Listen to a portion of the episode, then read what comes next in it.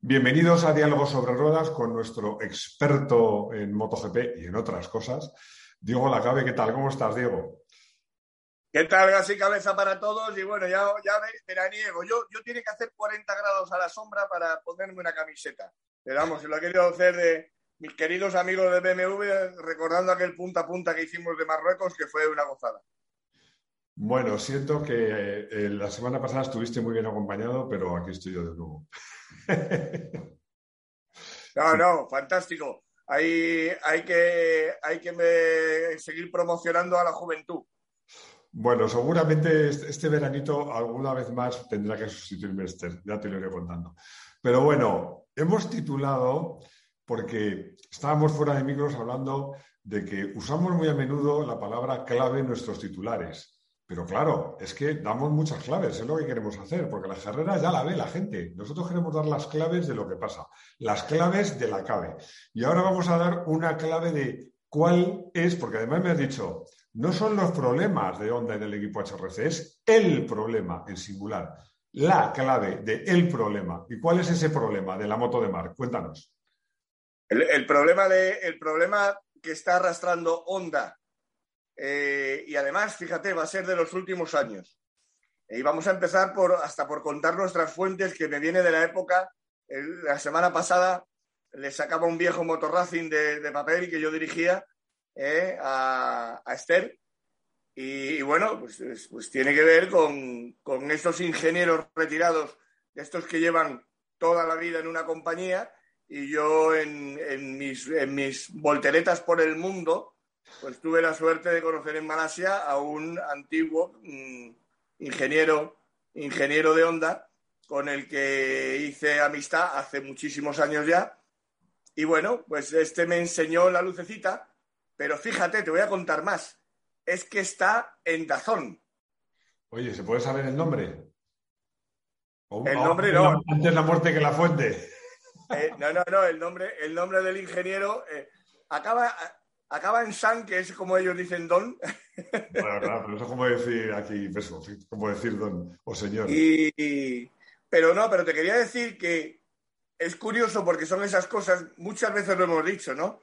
Que son cosas que suceden delante de nuestros ojos y, y no nos queremos dar cuenta de ellas. Yo creo que es que simplemente como aficionados a lo mejor no queremos, ¿no? Porque, bueno, porque a lo mejor son temas un poco más espesos o más aburridos, pero insisto en que eh, sobre la pista, me puso sobre la pista precisamente de un reportaje fantástico, como todos los que hace Lorna después de cada temporada, un reportaje de Dazón, de, de Lorna, de Lorna Ojo, y se, y se, llamaba, se llamaba La temporada perfecta de 2019. Todo esto, como el COVID-19, todo esto viene desde 2019 y antes. Bueno, pero nos tienes en ascuas. Vamos a ver. La clave del problema de la moto de Mark. ¿Cuál es la clave? ¿Lo vas a contar? El problema real y el que además les tiene congelados en el problema es el motor. El problema es el motor. ¿Pero qué, le pasa a ese motor? ¿Que, tiene una entrega de potencia muy, muy particular o, eh, exactamente. Honda ha caído en la trampa de su propio orgullo desde hace años. Ojo, y esto viene incluso antes de un momento histórico, y creo que estoy hablando del año 17, 18, 19, no, no, del 16, del 16, porque después de aquello eh, Jorge Lorenzo se fue a Ducati, y es que en plena recta de Muyelo, en plena recta de Muyelo, Jorge Lorenzo consiguió ganar con una Yamaha en recta a la onda de Mar Márquez, que salieron de la última curva de Muyelo, salió, salió primero Marc. Honda está obsesionada con la potencia de los motores y Honda lleva 2017 y 2018 obsesionada con la potencia de la Ducati. ¿Vale? Entonces, durante, sobre todo el año 17 eh, y 18, otros dos mundiales seguidos de Mark, eh, Honda tenía una moto relativamente equilibrada, relativamente equilibrada. Y en este documental de Dazón se ve cómo Mark cuenta a finales del 18, ¿eh? cuenta, ya me ha contado Taqueo, que es uno de los jefes de los ojos rasgados, de los que siempre te hablo, ya me ha contado Taqueo que el año que viene, o sea, hablando del 2019, me tendré que espabilar en las curvas, pero que en las rectas ya no me va a pasar ninguna otra moto. Bueno, pues todo esto es la base de, eh, del problema real que tiene, combinado con la electrónica y el eje trasero y el nuevo Michelin. Pero el problema, claro, es haberse obsesionado con hacer el motor con la entrega de potencia más bestia, el más potente, no conseguir, incluso no han conseguido superar a Ducati en velocidad punta. Ojo. ¿Por qué? Porque Ducati ha gestionado mejor la electrónica después y, sigue teniendo un motorazo. Y entonces, ¿en dónde se han encontrado el problema? Y además lo apuntó Jorge Lorenzo, nada más llegar a Honda. En el, en el freno motor. En el freno motor. Con este tipo de motor, eh, la Honda es muy crítica entrada, en la entrada en curva. Bueno, de todas maneras, eh, esto es una historia muy repetitiva. ¿eh? ¿eh? los ingenieros que buscan las cifras, yo me acuerdo, ha pasado, siempre vuelvo al espejo de la Fórmula 1, en la época turbo, los ingenieros hacían motores de más de mil caballos que eran, los pilotos se veían incapaces de gestionar. Lo que pasa es que en moto todo es mucho más delicado, todo es mucho más, más crítico, porque cuando te equivocas te vas al suelo y eso. y suele, Ah, y ahora todo va gestionado con una electrónica única, Magnetti Marelli, no la, no la electrónica de Honda. El problema es que Honda no puede usar su propia electrónica. Bueno, pero tú me dices que el problema es de difícil resolución porque el motor está congelado. Exacto, exacto. Son motores que a partir del año 2020 llega antes, antes que todo el tema de la pandemia, aparece la pretemporada con una nueva carcasa trasera de Michelin, con la que resulta que este motor es ya absolutamente crítico. ¿De acuerdo? Y con la electrónica. Se congela el mundo, no los motores, sino que lo que viene es el gran confinamiento a nivel mundial. Y hasta el mes de julio no empieza el mundial, acuérdate, de 2020 y a Mark le pasa lo que le pasa, que todos lo sabemos, que se lesiona en la primera carrera.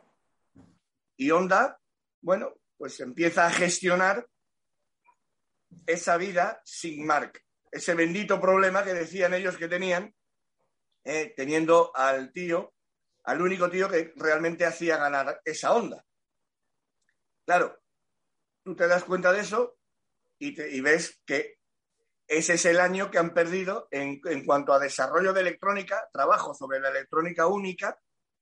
Insisto, que Ducati fue la que la desarrolló para todo MotoGP, es decir, Ducati lleva años de ventaja. Y con este problema de esta carcasa del neumático 2020. Y encima, ¿qué es lo que sucede? Que es que eh, MotoGP dictamina en el año 2020 que al menos durante este año 2021 los motores van a ser eh, los mismos que en 2020, que no se puede cambiar de motor. Por reglamento hay que presentar los motores cada año. En pretemporada se sellan y esos motores, que son los que tienes que, que, además son seis, me parece, para las fábricas, con esos seis motores tienes que hacer toda la temporada. Toda la temporada. Por eso cuando se rompe un motor, pues es un tema crítico. Claro, Honda estaba consiguiendo el motor que los ingenieros japoneses querían en cuanto a potencia, entrega de potencia y en cuanto a fiabilidad. ¿eh? Porque hemos visto muchos motores de otras marcas eh, eh, irse, irse de, humo blanco, como, como, se suele decir. Bien, pues este, este ha sido el tema. Han hecho un motor maravilloso para un punto de vista de un ingeniero, pero luego hay que parar esa moto y meterla en curva. Bueno, yo en esto te voy a hacer dos, reflexiones, porque aquí el que, el que, sabe eres tú y yo soy el que, el que trato de representar a, nuestros seguidores. Dos reflexiones. Una, claro, es que eh, una cosa es lo que de un motor de en el banco, que todos sabemos que ahí pues lo que mola es la cifra de potencia máxima, lo bonito, y otra es el resultado que da cuando vas en un gran premio con un tío encima y con esa electrónica y ese neumático. Esa es una reflexión que, de la que quiero que hablemos. La otra es, vale, eh, llega la prueba del principio de temporada, se congelan los motores, pero bueno, ha habido, el año pasado hubo quien rompió la cadena de frío y descongeló los motores y con motores descongelados ganó un subcampeonato del mundo. ¿O no es así? y van a ganar el campeonato de este año. Y van a ganar el campeonato de este año. O sea que, si es posible descongelar los motores, o por lo menos lo fue. No, es posible hacer trampas. Eso son un poco heavy. Todo como todo en la vida. Y luego cuando te pillan, pues lo justificas, que también estaba pasando a que, a que los motores de Yamaha se rompían. Estás hablando de Yamaha y estás hablando del gran escándalo del año 2020 que fue enterrado, curiosamente, por todas las marcas. Otra cosa de memoria, de memoria frágil que no nos acordamos. En el año 2020, Honda no estaba en la pelea por ningún título. Y dentro del fair play que hay dentro de la MSMA, es decir, la Asociación de Constructores, que junto con el IRTA y con Dorna son las, y la FIM son las cuatro, eh, digamos, Mm, los cuatro pilares fundamentales de MotoGP, en la reunión de, la, de los fabricantes de la MSMA, pues Honda estaba en una esquina de oyente diciendo, bueno, a ver, a ver qué, qué suelta Suzuki, porque claro, esto es un escándalo de nariz. O Ducati, que también está luchando constructores, ¿no? Y, y bueno, pues aceptaron eh, aquella componenda de quitarle a Yamaha solamente los puntos de ese Mundial de Constructores y al final quedó subcampeón Franco Morbidelli y bueno, eh, lo tremendo hubiese sido que un piloto Yamaha en el año 2020, habiendo abierto los motores, eh, pues colocase la chapita, ¿verdad?, de campeón del mundo en, lo alto de la torre. Pero claro, ¿cuál es otra de las claves? Es que ellos, y era cierto, ellos justificaron que hicieron esa trampa, es decir, que abrieron los motores para eh, tocar una serie de válvulas que, o encontrar un error de una válvula que era lo que eh, realmente les estaba eh, fastidiando en el tema fiabilidad. Pero bueno, ahora aquí estoy hablando yo ya de especulaciones la cabe y de neófito total, pero bueno, una vez que está abierto el motor, está abierto el motor. O sea, tú podrás tocar un montón de cosas más que seguramente ya un comisario de la FIM no puede chequear.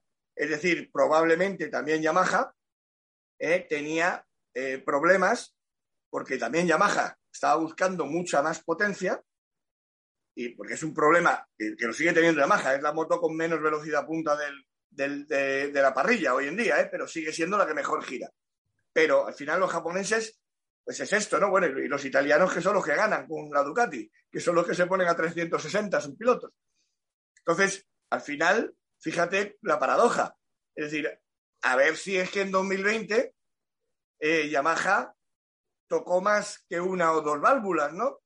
Porque, insisto, el problema es, viene derivado de la nueva carcasa que bueno, no tenéis que disculpar porque estos son problemas del directo, ¿no? Hemos tenido un problema técnico y hemos dejado, a mí se me ha quedado congelado. Yo, creo que tanto, tanto, hablar de congelación, se ha congelado tu imagen, pero bueno, nos hemos quedado en que realmente los problemas de, de onda era el que se entendieran ese motor con esa entrega de potencia tan particular, con esa carcasa de neumático a través de una de electrónica que la desarrolló Ducati y, en la que Ducati lleva, lleva tiempo de ventaja. ¿no? Ese es más o menos el panorama.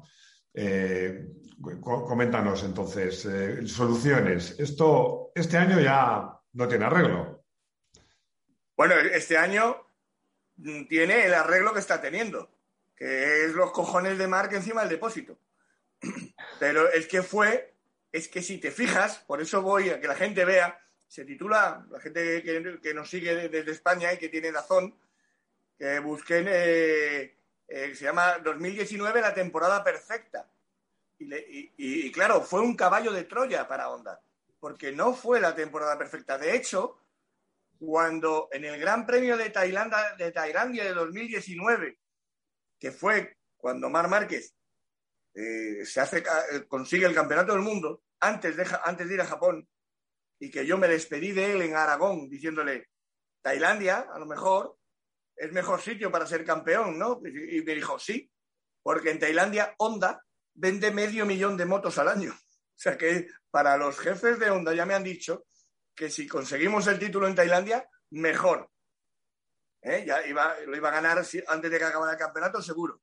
Pero fue justo en Tailandia. Bueno, pues el viernes por la mañana en el Libre 1, claro, estas cosas, evidentemente yo lo entiendo, a mí mismo se me olvidan, ¿no?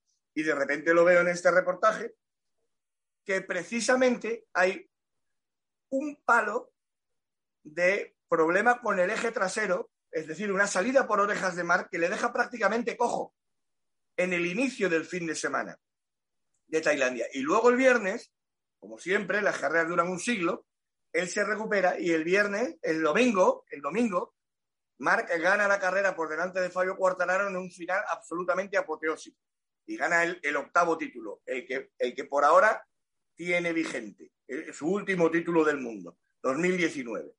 Claro, le llaman la temporada perfecta. Luego se cae más veces a final de temporada, ¿eh? ya con el título en el bolsillo.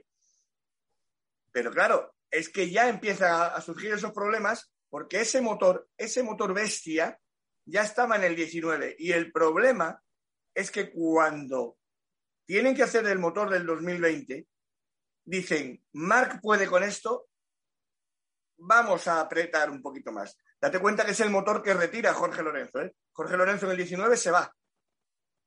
¿Eh? Quería un año de contrato para el 20, pero al final del 19 dice, y a mí se me ha atragantado esta moto, se me ha atragantado el campeonato y me voy, que luego ya veremos y ya no ha vuelto.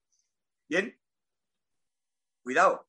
Y hay otro apunte, hay otro apunte, fíjate, Cal Crashlow. Cal Crashlow, entonces piloto del Lucho Chequinelo, del LCR, en una entrevista dice, el motor del 18 ya era suficientemente potente y íbamos bien con él, pero este del 19, este del 19 ya solamente, solamente es Mar Márquez el que puede dominarlo en la entrada de curva por el problema del freno motor. Bien, Carl Kraslow se va en 2020, su último año es el 2020, perdóname, ¿y qué sucede? ¿A dónde, ha terminado? De piloto probador de Yamaha. Cal Kraslow es un viejo rockero, un viejo piloto que le está contando a Yamaha, a los ingenieros de Iguata, qué es lo que no tienen que hacer para que con sus motores tengan el problema en el que ahora mismo está metido hasta las cejas Honda. Porque el problema es que con la electrónica única de Magnetti Marelli no se puede solucionar al 100%. Bueno, lo que está claro es que a toro pasado es muy fácil, porque claro, empiezas a unir la retirada de Lorenzo diciendo con esta moto no me entiendo, que Crash Crash lo ya denuncia, permíteme que use entre comillas esta expresión, que el motor nuevo pues será más potente pero es más complicado, eh, la caída de Mark, eh, que, que, ya había tenido precedente la temporada anterior, ningún piloto de Honda de verdad, de forma consistente, consigue sacarle partido a esa moto.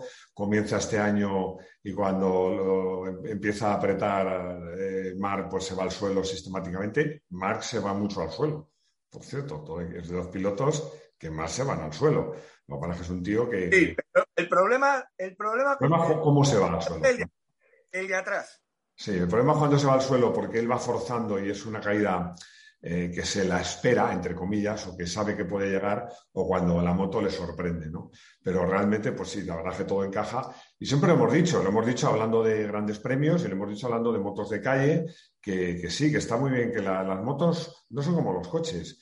Eh, hace falta potencia, pero hace falta que sea una potencia aprovechable, dosificable y amable con el piloto, incluso a nivel de grandes premios. Está claro, como tú dices, que si los neumáticos fueran otros y la electrónica la, controlase Honda, probablemente a base de electrónica podrían, no sé si decir disfrazar o domar ese carácter que tiene ese motor, pero las cosas son como. Podrían, precisamente domar, el que sería el verbo, muy bien utilizado, eh, el freno motor, que es que es donde está la base del problema con la Magneti Varelli, nota, nota de producto. Las motos Honda de calle y especialmente las superdeportivas eh, llevan electrónica Honda.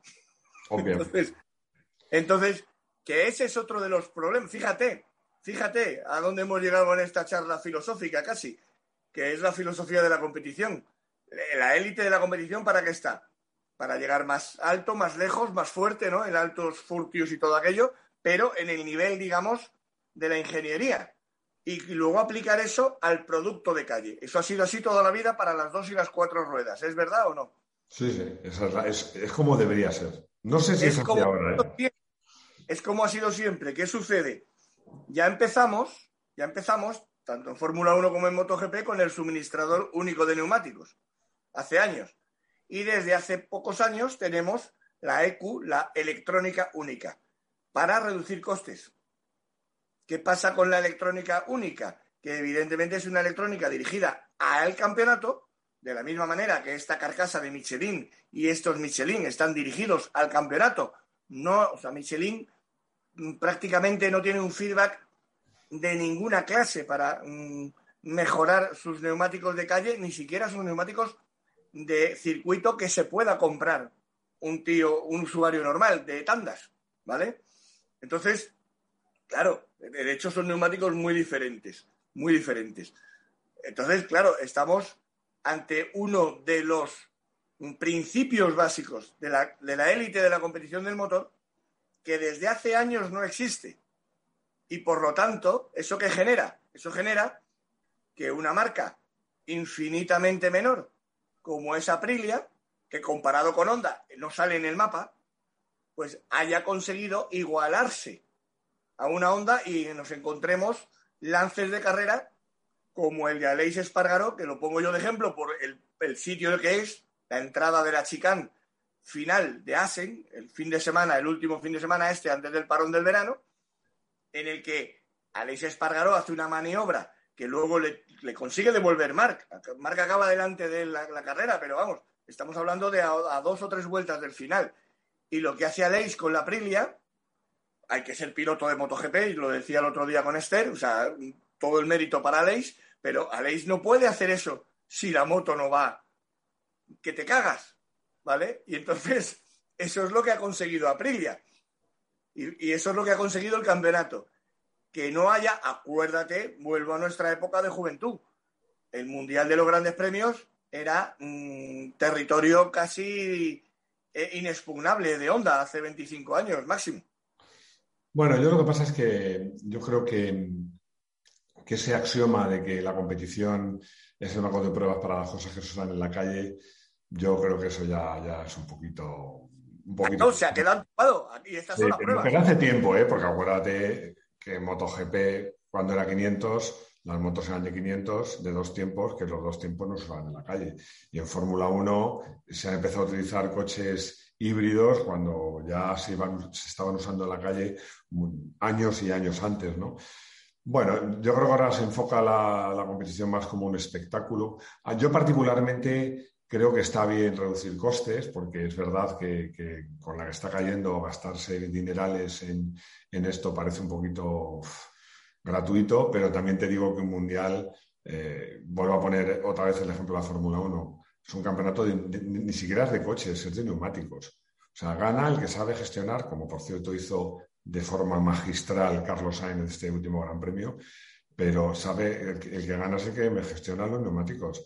Y, y yo creo que la, bueno, la carrera no gusta que, que, sean carreras. Aquí resulta que, que claro, como eh, Ducati ha desarrollado la electrónica y tal y cual, pues parece que tiene un punto de ventaja. Yo no sé, no sé si es un error y no sé realmente lo que, lo que se ahorra con eso. Nota, nota lo que estás diciendo. El año que viene habrá ocho Ducatis en la parrilla. Sí, sí. Es decir, eh, el equipo de Valentino, que debería de ser el segundo equipo satélite Yamaha, va a ir con dos Ducatis. Otro día vamos a hablar de Valentino y sobre todo de Aramco, de lo que es Aramco.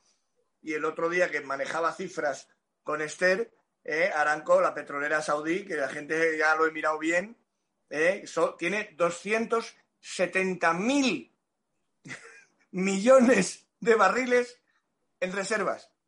O sea, ya, ya empaquetados para colocar en el mercado según suba o baje el petróleo.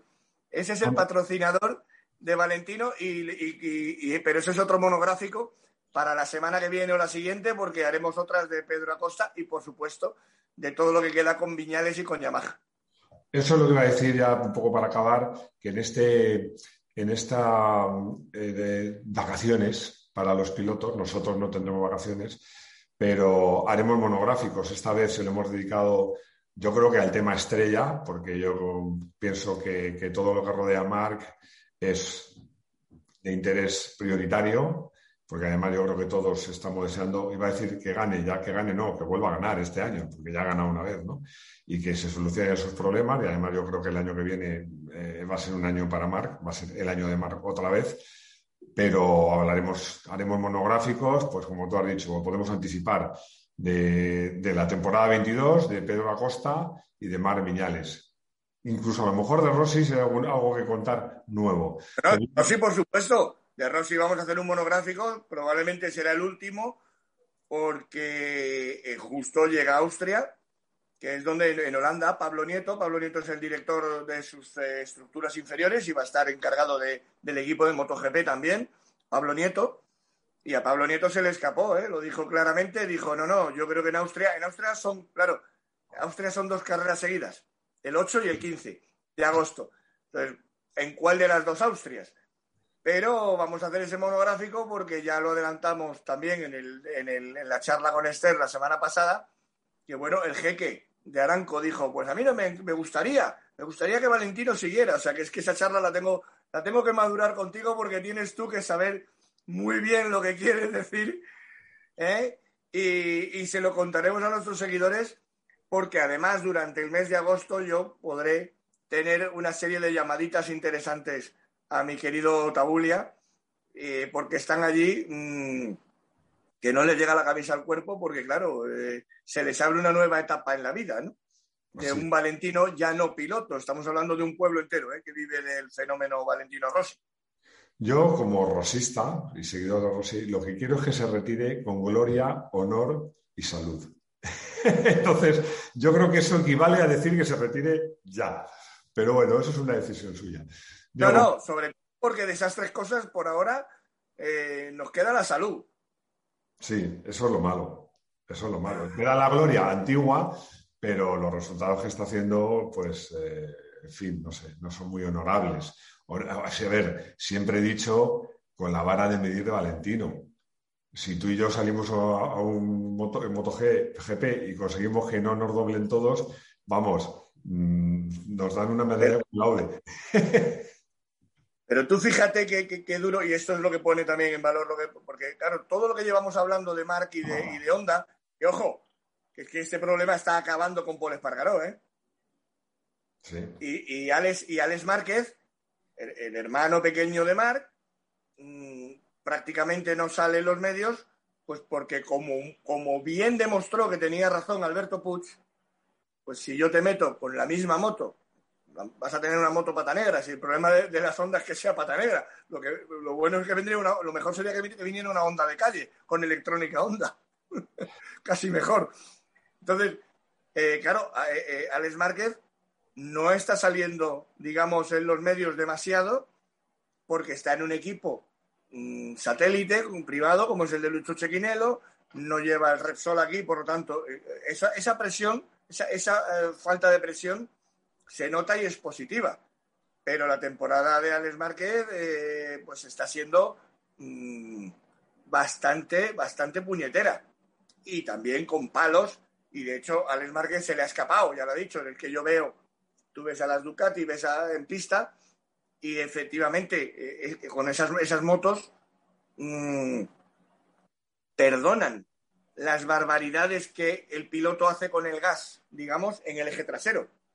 ¿Por qué? Porque tienen mejor, mejor eh, alineada electrónica, neumático trasero nuevo, ¿con qué? Con la madre de todo que siempre es el motor.